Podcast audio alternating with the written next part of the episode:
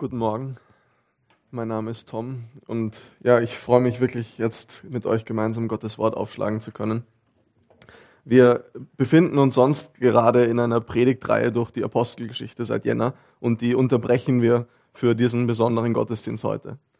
Aber eigentlich ist es nicht so wirklich eine Unterbrechung, weil sich das Thema Mission und Evangelisation unter unseren türkischsprachigen Mitbürgern und Mitbürgerinnen hier in Wien nahtlos eigentlich in diese, in diese Reihe einreiht. Wien ist, und das wissen wir alle, eine multikulturelle Stadt durch und durch. Gell?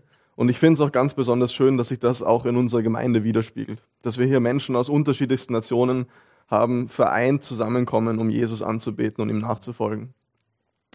Aber wir müssen uns nichts vormachen, so ein Leben in so einer multikulturellen Stadt, das bringt auch seine Herausforderungen mit sich. Gell? Wenn verschiedene ethnische oder kulturelle Gruppen aufeinanderprallen. Verschiedene Werte, verschiedene Sprachen, verschiedene Hintergründe. Ich habe euch einen Artikel aus dem ORF mitgebracht von vor einem Monat. Da hieß es folgendermaßen. Jeweils zwei Drittel der Österreicherinnen und Österreicher bewerten laut Integrationsbarometer das Zusammenleben mit Zuwanderinnen und Zuwandern bzw. Geflüchteten als eher oder sehr schlecht. Das ist ein deutlicher Zuwachs gegenüber einer ähnlichen Befragung vom April 2022, als lediglich 47 bzw. 45 Prozent eine negative Einschätzung abgaben. Ebenfalls 67 Prozent schätzten das Zusammenleben mit Musliminnen und Muslimen als schlecht ein. Im April 2022 waren es noch 60 Prozent. Und aktuelle Studien des Pew Research, Pew Research Centers und der European Value Study, die zeigen, dass diese Haltung gegenüber Menschen mit anderer Herkunft statistisch gesehen umso negativer ist, desto religiöser die Befragten sind. Desto mehr der Identitätsmarker Ich bin Christ eine Rolle spielt, desto größer ist die negative Haltung gegenüber Menschen aus anderen Gebieten. Und in gewisser Weise kann das auch ein bisschen Sinn machen, gell, wenn ähm, Menschen aus anderen Ländern kommen mit anderen Werten und anderen Religionen und sich da, da wird man vor Herausforderungen gestellt. Und ich weiß, dass Migrations- und Integrationspolitik ein komplexes Thema ist und es geht heute auch nicht darum, irgendwelche politischen Positionen zu ergreifen. Aber es geht darum, dass wir, wie wir es in den letzten Wochen gehört haben, Jesus uns als seine Zeugen und seine Nachfolger in die gesamte Welt geschickt hat. Zu allen Nationen, zu allen Völkern. Und das bedeutet auch, dass er uns zu den Nationen schickt, zu den Menschen schickt, die aus anderen Kulturen hierher kommen. So wie die türkischsprachige Community hier in Wien. Und wie passt das zusammen? Auf der einen Seite diese offensichtlich häufig negative Einstellung gegenüber Migranten und Migrantinnen, gerade in hochreligiösen Kontexten. Und auf der anderen Seite der Auftrag Jesu, gerade diesen Menschen mit dem Evangelium zu begegnen.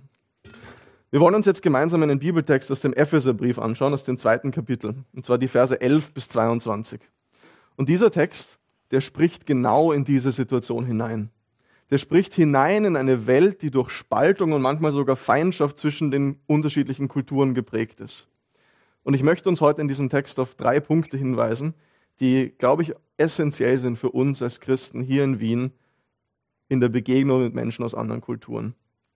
Und zwar in Epheser 2, 11 bis 22 erinnert Paulus uns an drei Dinge. Das erste ist, was wir ohne Jesus waren. Das sind die Verse 11 bis 12. Das zweite, was Jesus für uns gemacht hat, die Verse 13 bis 18. Und das dritte, was wir nun durch Jesus sind, die Verse 19 bis 22. Und ich lese den Text jetzt vor, Epheser 2, 11 bis 22 aus der Basisbibel. Da heißt es, Erinnert euch deshalb daran, dass ihr früher rein körperlich Heiden wart. Von den sogenannten Beschnittenen wurdet ihr die Unbeschnittenen genannt. Dabei haben auch sie nur die körperliche Beschneidung, die von Menschen vollzogen wurde. Denkt daran, dass ihr damals von Christus getrennt wart. Ihr habt nicht zu Israel gehört. Als Fremde galt für euch keiner der Bundesschlüsse, mit denen Gott sein Versprechen gab.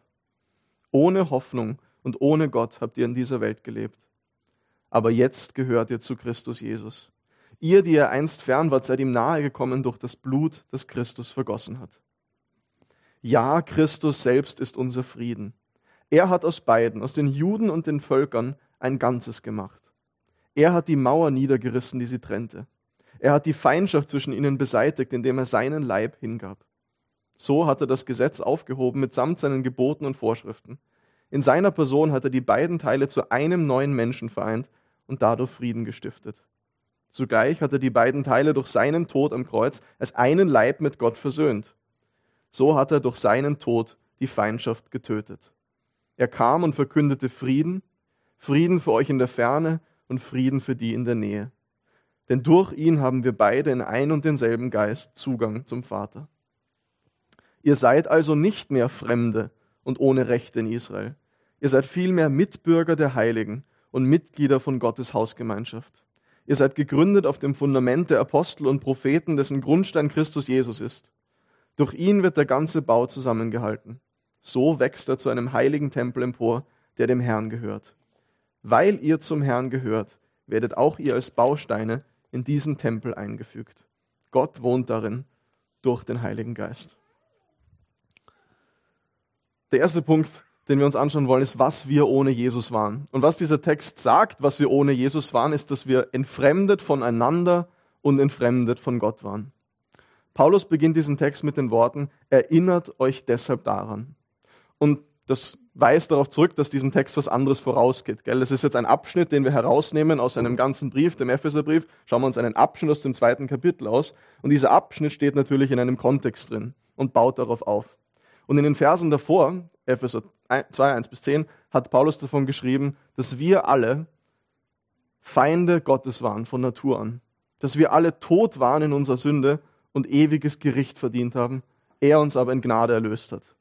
Und er endet diesen Abschnitt dann in Vers 10 mit den Worten, denn was wir sind, ist Gottes Werk. Er hat uns durch Jesus Christus dazu geschaffen, das zu tun, was gut und richtig ist. Das heißt, er sagt, wir sind als Gemeinde dazu geschaffen, Gottes Werk auszurichten. Wir haben eine Aufgabe, wir haben einen Zweck als Gemeinde bekommen. Und das haben wir uns in den letzten Wochen durch die Apostelgeschichte angeschaut, diesen Zweck. Und was uns dieser Text heute sagt, ist, dass wir unsere Aufgabe als Gemeinde, diese Absicht Gottes, nur ausführen können, wenn wir als Gemeinde Einheit untereinander haben. Einheit, die über alle sozialen, kulturellen und ethnischen Schichten hinweggeht. Denn was ist es, woran die Leser dieses Briefes sich da erinnern sollen? Er sagt, sie sollen sich daran erinnern, dass sie früher Heiden waren. So heißt es in Vers 11. Dass sie nicht Juden waren. Dass sie von, Zitat, den sogenannten Beschnittenen die Unbeschnittenen genannt wurden. Paulus spricht hier hinein in diese ganz fundamentale Trennung zwischen Juden und Nichtjuden, die diese damalige Zeit, diese damalige Ära geprägt hat, ganz am Beginn der Gemeinde. Die Juden, das Volk Gottes, das auserwählte Volk Israel und auf der anderen Seite die Nichtjuden, die Nicht-Auserwählten. Und dieses auserwählte Volk, dieses auserwählte Volk Israel hatte Gott als Licht für die Nationen bestimmt, dass sie auf ihn hinweisen sollen, dass sie ihn unter den Völkern bezeugen sollen. Das Problem war, und darauf weist Paulus hier hin, dass es zu dieser Zeit viele Juden gab, die diese Vorrangstellung, dieses Auserwähltsein Gottes als Grund dafür genommen haben, auf die Nichtjuden, auf die Heiden herabzuschauen. Und dieser Begriff, die Unbeschnittenen, den er da verwendet, war genauso ein abwertender Begriff, der damals geläufig war, als eine Art Schimpfwort für Nichtjuden. Ein Historiker und Kommentator schreibt dazu, ich zitiere, viele Juden hatten eine immense Verachtung für die Heiden. Die Heiden sagten, sie waren von Gott als Brennstoff für das Höllenfeuer gemacht. Gott liebte nur Israel von allen Nationen, die er gemacht hat. Es war nicht einmal erlaubt, einer heidnischen Mutter in den Qualen der Geburt zu helfen, denn das würde nur noch einen weiteren Heiden in die Welt bringen. Bis Christus kam, waren die Heiden ein Objekt der Verachtung für die Juden. Die Absperrung, die Trennung zwischen ihnen war absolut. Wenn ein jüdischer Junge ein heidnisches Mädchen geheiratet hat oder umgekehrt, hat man das Begräbnis dieses jüdischen Kindes durchgeführt. Solcher Kontakt mit Heiden war gleichwertig mit dem Tod. Das ist die Realität, in der die Epheser, die Heidenchristen, die Christen aus anderen Nationen damals gelebt haben, bevor sie Christen wurden, bevor Jesus kam. Und ihr könnt euch vorstellen, dass diese abwertende Haltung, diese Verachtung von nichtjüdischer Seite gegenüber den Juden mit genauso viel Hass und Ablehnung erwidert wurde.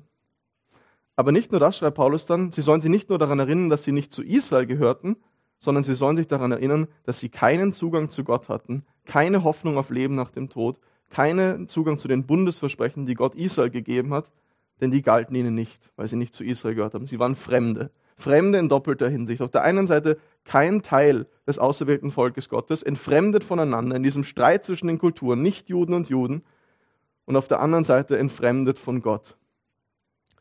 Und diese Entfremdung zwischen den Kulturen, das ist eine der fundamentalsten Erfahrungen, die wir teilen und erleben, oder?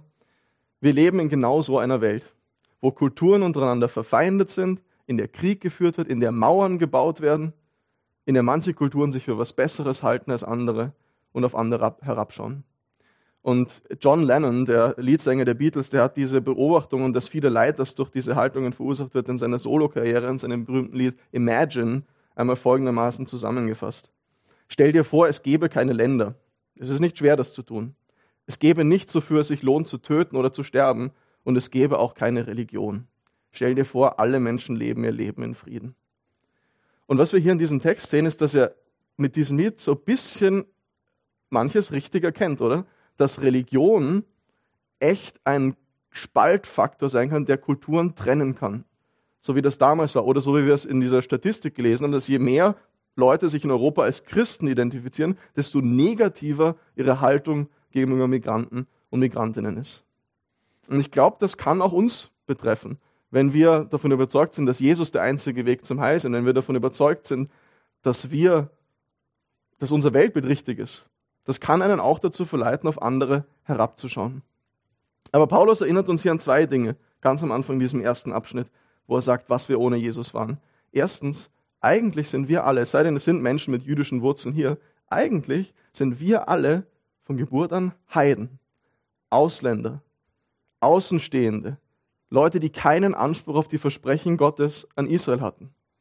Wir gehören eigentlich nicht zu Gottes auserwählten Volk wir sind nicht irgendwie besser als andere Kulturen hier im Westen, sondern wir sind eigentlich die, die Ausländer sind, die, die außen vor sind sozusagen. Wir sind nicht rechtmäßig von Geburt an Teil des Volkes Gottes. Und das Zweite, ganz ähnlich, er sagt an dieser Stelle, selbst diejenigen, die Teil des Volkes Gottes waren von Geburt an, die Juden, hatten nur die körperliche Beschneidung. Habt ihr das gesehen, dass er das so schreibt? Die körperliche Beschneidung, die von Menschen vollzogen wurde. Das bedeutet, sie hatten zwar eine äußere Zugehörigkeit, aber das, worum es wirklich geht, innere Beschneidung, Leben mit Jesus, Leben mit Gott, in Gemeinschaft mit Gott, das hatten auch sie nicht. Denn sie haben genauso Versöhnung mit Gott gebracht wie die Heiden auch. Und das erinnert uns daran, und das ist, glaube ich, wichtig, gerade hier in einem christlichen Europa uns das zu erinnern, dass nationale Zugehörigkeit keine Privilegien vor Gott mit sich bringt. Dass nur weil wir im christlichen Abendland geboren sind, sozusagen, dass kein Grund ist, sich irgendwie besser zu fühlen als irgendjemand anderer. Weil im Endeffekt ist der christliche Glaube in unseren Kulturen fast so normal, wie der jüdische Glaube damals in Israel war. Alle sind Christen von Geburt an hier, so war es früher mal. Alle sind von Geburt an getauft. Aber auch das ist nur eine körperliche Sache, die eigentlich keine Beziehung zu Gott mit sich bringt, wenn sie nicht mit dieser inneren Realität einhergeht. Das heißt, warum sollen wir uns heute daran erinnern, was wir ohne Jesus waren? Erstens können wir Gottes Gnade nur wertschätzen, wenn wir uns das in Erinnerung halten, dass wir wirklich weit weg waren, dass wir keinen Anspruch darauf haben, gerettet zu sein, dass wir keinen Anspruch darauf haben, Teil des Volkes Gottes zu sein. Und das Zweite, gerade im Umgang mit anderen Kulturen, sollte uns das jeden Hochmut und jedes Gefühl von wir sind irgendwie besser als andere nehmen. Die Ausländer, die Türken, die Flüchtlinge, was auch immer. Denn eigentlich sind wir alle, auch Österreicher, die hier geboren sind, Ausländer vor Gott, ohne dass wir uns irgendwas darauf einbilden können. Das war das Erste. Wir haben gesehen, was wir ohne Jesus waren. Wir waren entfremdet voneinander und entfremdet von Gott. Und das Zweite ist, wir wollen darauf schauen, was Jesus für uns getan hat. Und Paulus schreibt in diesem Text, dass Jesus zwei Dinge getan hat. Erstens, er hat Frieden geschaffen zwischen Juden und Nichtjuden, zwischen Juden und Heiden, zwischen den verfeindeten Kulturen. Und das Zweite ist, er hat Frieden geschaffen zwischen Gott und der verfeindeten Menschheit. Paulus schreibt dazu in den Versen 13 und 14, aber jetzt gehört ihr zu Christus Jesus. Ihr, die ihr einst fern wart, seid ihm nahe gekommen durch das Blut, das Christus vergossen hat. Ja, Christus selbst ist unser Frieden. Er hat aus beiden, aus den Juden und den Völkern ein Ganzes gemacht. Er hat die Mauer niedergerissen, die sie trennte. Er hat die Feindschaft zwischen ihnen beseitigt, indem er seinen Leib hingab. Manche von euch wissen wahrscheinlich, dass es im Tempel in Jerusalem damals eine Mauer gab, die den äußeren Hof wo die Heiden hin durften, vom inneren Teil, der für die Juden reserviert war, getrennt hat. Und auf dieser Mauer war eine Inschrift, die man mittlerweile gefunden hat, die in einem Museum steht, und da stand folgendes drauf. Kein Ausländer darf die Einzäunung rund um den Tempel übertreten. Wer erwischt wird, ist selbst verantwortlich, dass er getötet wird. Das heißt, diese physische Mauer, die stand ganz bildlich im Zentrum Jerusalems, als eine Trennlinie zwischen Juden und Nichtjuden, eine Trennlinie zwischen den verfeindeten Kulturen. Aber es gab nicht nur diese physische Mauer, sondern wie wir gesehen haben, gab es auch diese psychologische Mauer und Barriere. Man verachtete einander, es herrschte Feindschaft, man sprach schlecht übereinander. Und jeder von euch, der es schon mal erlebt hat, der in einer Kultur groß geworden ist, wo man verfeindet war mit anderen Kulturen, der weiß, dass diese psychologische Barriere, die einem es vielleicht schon von Kind auf beigebracht wird, manchmal noch viel, viel schwerer niederzureißen ist als eine physische Mauer, die da irgendwie im Weg steht. Zwischen, weiß nicht, Serben und Kroaten, früher mal zwischen Deutschen und Franzosen, damals zwischen Juden und Heiden. Und jetzt heißt es hier, dass Jesus Frieden geschaffen hat zwischen diesen verfeindeten Gruppen und dass er diese Mauer der Feindschaft niedergerissen hat. Wie hat er das getan? Paulus schreibt, indem er das Gesetz mit seinen Geboten und Vorschriften aufgehoben hat. Und damit meint er jetzt nicht das Gesetz, das offenbarte Wille Gottes, der sozusagen den moralischen, eine moralische Regel für ein gutes Leben zeigt, sondern die kultischen Beschränkungen, die Juden und Nichtjuden getrennt haben. Und das Gesetz als Weg zur Erlösung, dass ich damit mir vor Gott was verdienen kann. Denn dadurch, dass Juden und Nichtjuden gleichermaßen Vergebung und Erlösung brauchen, und Paulus sagt, Jesus hat das gebracht, ist jeder gleich. Jeder ist gleich verloren jeder braucht gleich Vergebung, aber jeder ist auch gleich willkommen. Das heißt, die Epheser mögen an dieser Stelle zwar ethnisch gesehen immer noch Heiden gewesen sein, aber sie wurden nahe gebracht durch das Blut, das Christus vergossen hat. Nun gehören sie zu Jesus, zum erlösten Volk Gottes. Und was Paulus hier schreibt, ist, dass Jesus nicht weniger getan hat, als eine neue Menschheit geschaffen hat. Wo diese Feindschaft zwischen Kulturen Vergangenheit ist. Wo Frieden herrscht zwischen unterschiedlichen ethnischen Gruppen. Und an anderer Stelle schreibt er dazu an die Kolosser, was diese neue Menschheit betrifft, spielt es keine Rolle mehr, ob jemand Grieche oder Jude ist, beschnitten oder unbeschnitten, ungebildet oder sogar unzivilisiert, Sklave oder freie Bürger. Das Einzige, was zählt, ist Christus. Er ist alles in allen. Das heißt, die christliche Gemeinde, die Menschheit, die neue Menschheit, die Jesus durch seinen Tod geschaffen hat, soll alle menschlichen Trennlinien überwinden. Trennung zwischen unterschiedlichen Kulturen, zwischen unterschiedlichen Nationalitäten, zwischen unterschiedlichen Altersgruppen, Geschlechtern und so weiter.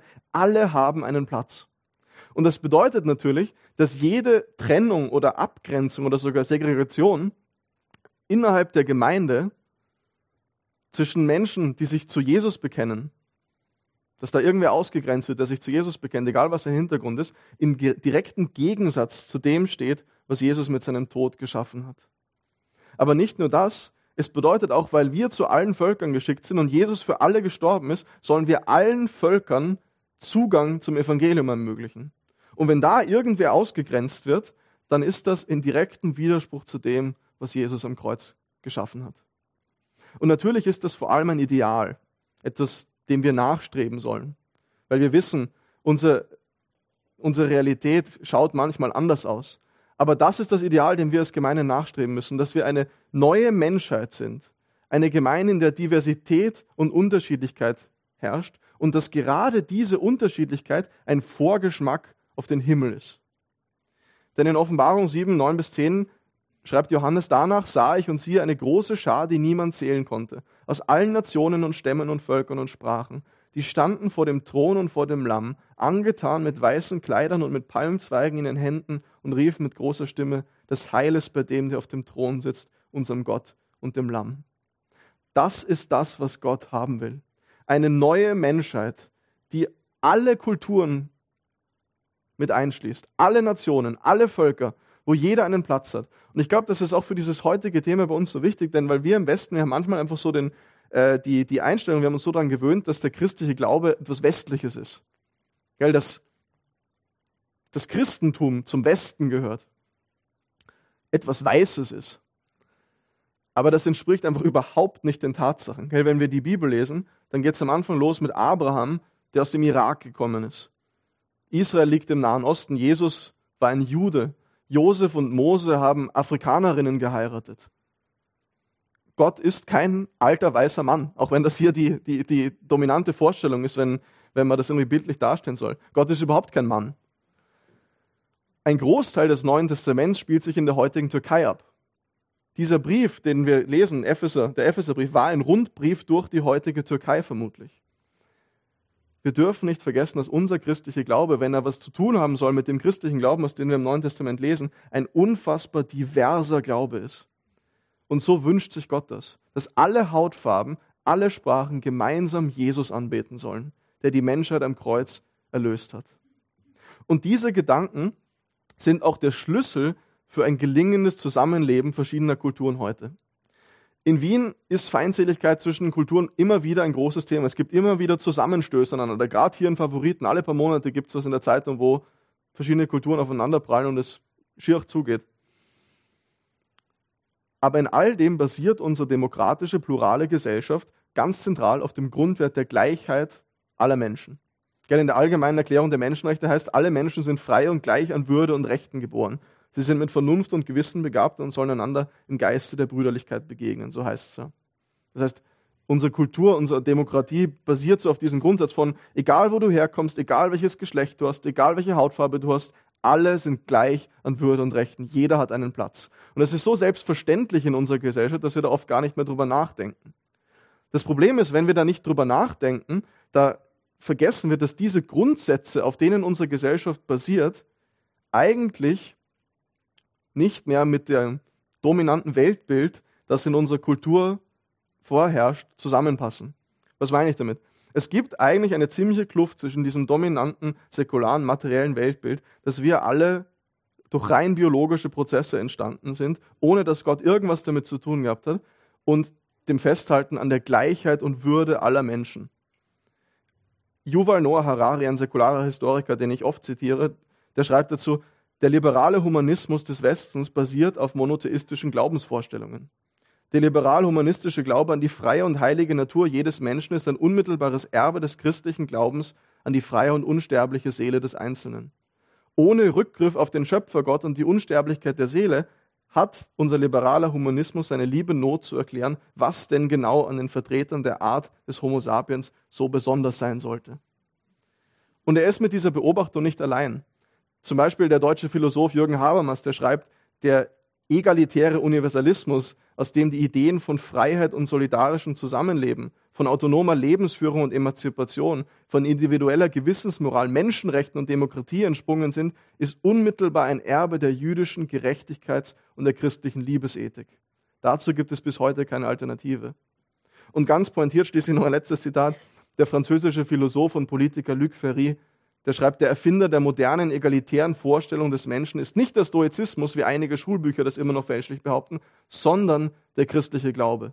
Denn es war Paulus, der schrieb, in Christus gibt es weder Jude noch Grieche, weder Freien noch Sklaven, weder Mann noch Frau, ihr seid alle eins in Christus.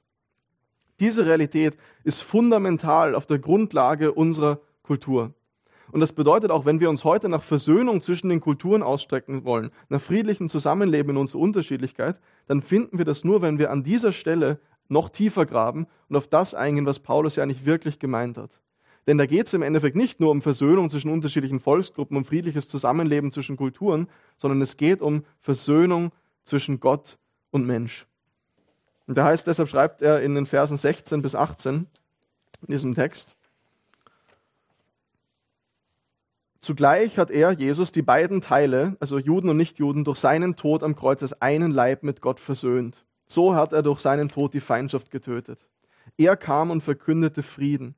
Frieden für euch in der Ferne und Frieden für die in der Nähe, denn durch ihn haben wir beide in ein und demselben Geist Zugang zum Vater. Versöhnung zwischen Menschen ist hier ganz nah verknüpft mit Versöhnung zwischen Gott und Mensch.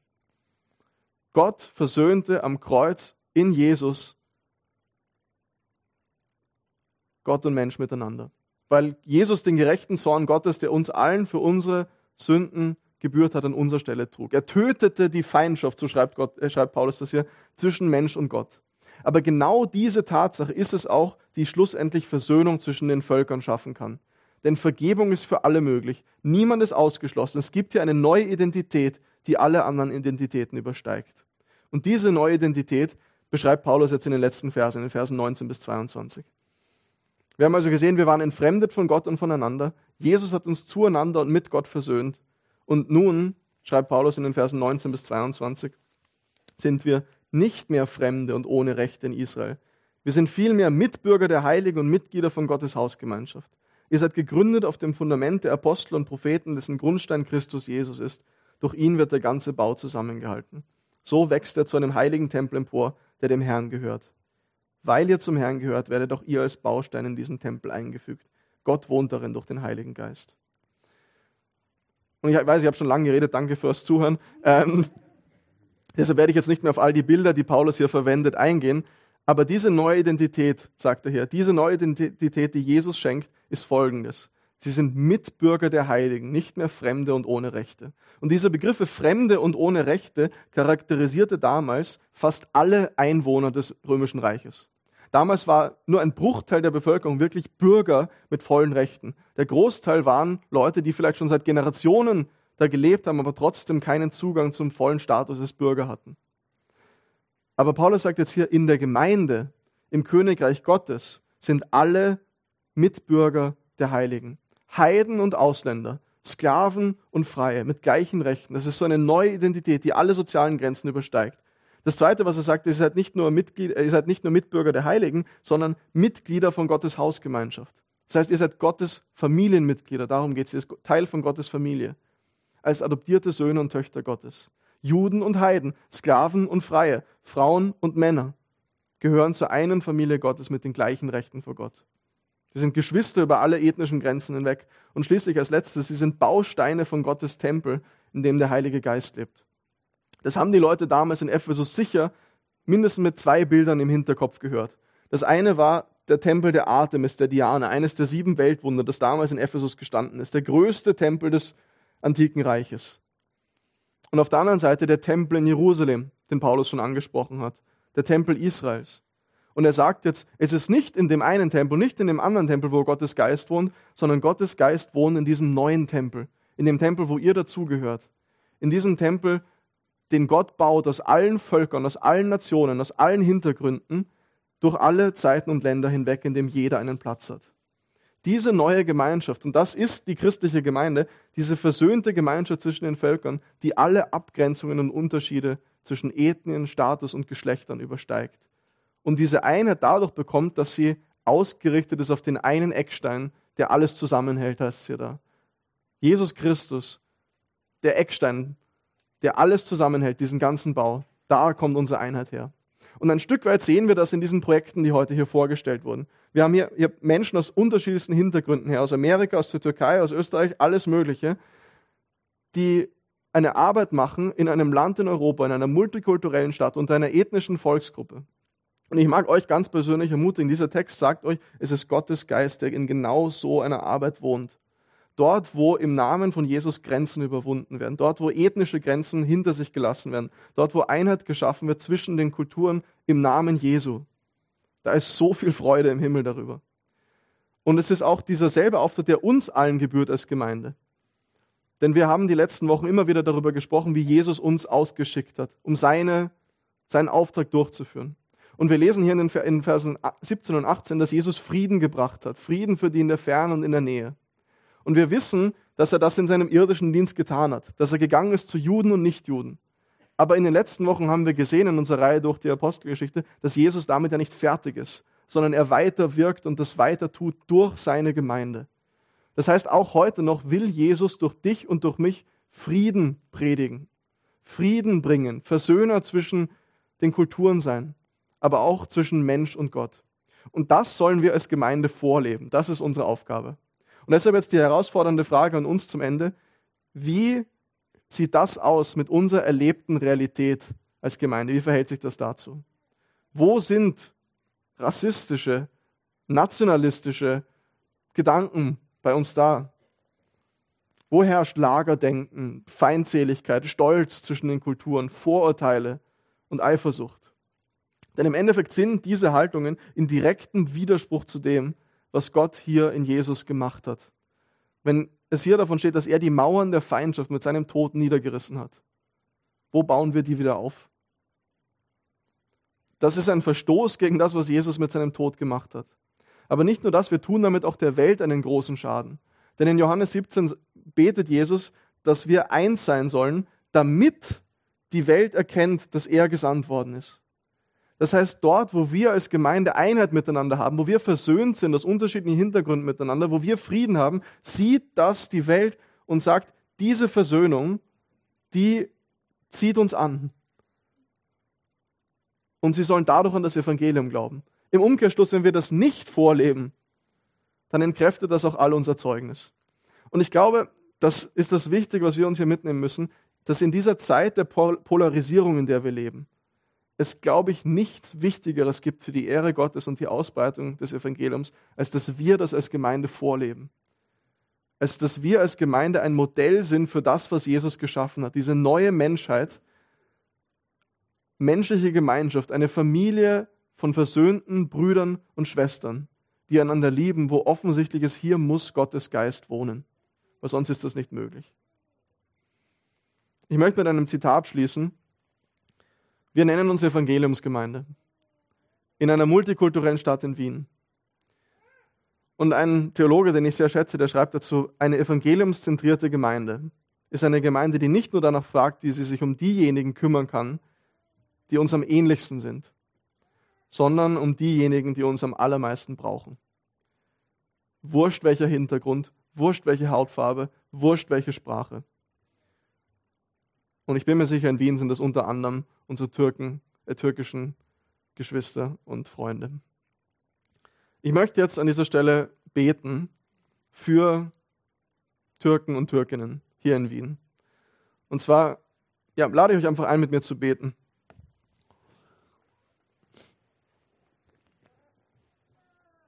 Jesus, wir wollen jetzt vor dich kommen, nachdem wir gehört haben, was du in deinem Wort sagst, wo du von dieser neuen, versöhnten Menschheit sprichst.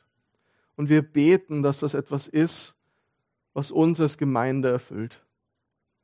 Dass wir uns als Gemeinde danach ausstrecken, versöhnen zwischen Kulturen zu wirken. Dass wir deine Liebe in diese Welt hinaustragen und nicht nur zu denen gehen, die uns am ähnlichsten sind, sondern die, die uns am meisten brauchen. Gib uns ein Herz für Leute am Rand der Gesellschaft. Gib uns ein Herz für Menschen aus anderen Kulturen dass sie das Evangelium kennenlernen. Und wir wollen da ganz besonders beten, dass sich das Evangelium unter Türken und Türkinnen hier in Wien ausbreitet. Und in Österreich und in Europa und ganz besonders auch in der Türkei. Herr, du siehst dieses Volk, diese Volksgruppe, diese Gegend, in der deine Gemeinde ganz am Anfang im Neuen Testament so eine zentrale Rolle gespielt hat. Und wir beten um Erweckung. Wir beten um deinen Geist, dass du ihn reich ausgießt unter Türken und Türkinnen damit du dir eine große türkische Gemeinde schaffst. Wir wollen in all dem beten, ganz besonders für die Dienste von den lieben Menschen, die das heute hier vorgestellt haben. Von Priscilla und von Esther und von Casey und Kendra und von Greg und Kim. Dass du ihre Arbeit verwendest, dass das Evangelium Türken und Türkinnen erreicht, dass Menschen sich bekehren und dich kennenlernen. Und wir beten auch ganz besonders, Herr Jesus, einfach für die Erdbebenopfer in der Türkei, die so viel Furchtbares erlebt haben in den letzten Monaten. Wir beten für die christlichen Gemeinden, die dort, wie wir es gehört haben, ganz an der Front Arbeit leisten. Wir beten, dass du sie ausrüstest mit Kraft und dass sie Menschen begegnen können mit deiner Liebe und deiner Barmherzigkeit. Herr, wir bitten um Trost für all die Menschen, die da geliebte Menschen verloren haben. Schenk du Heilung die du nur du geben kannst. Amen.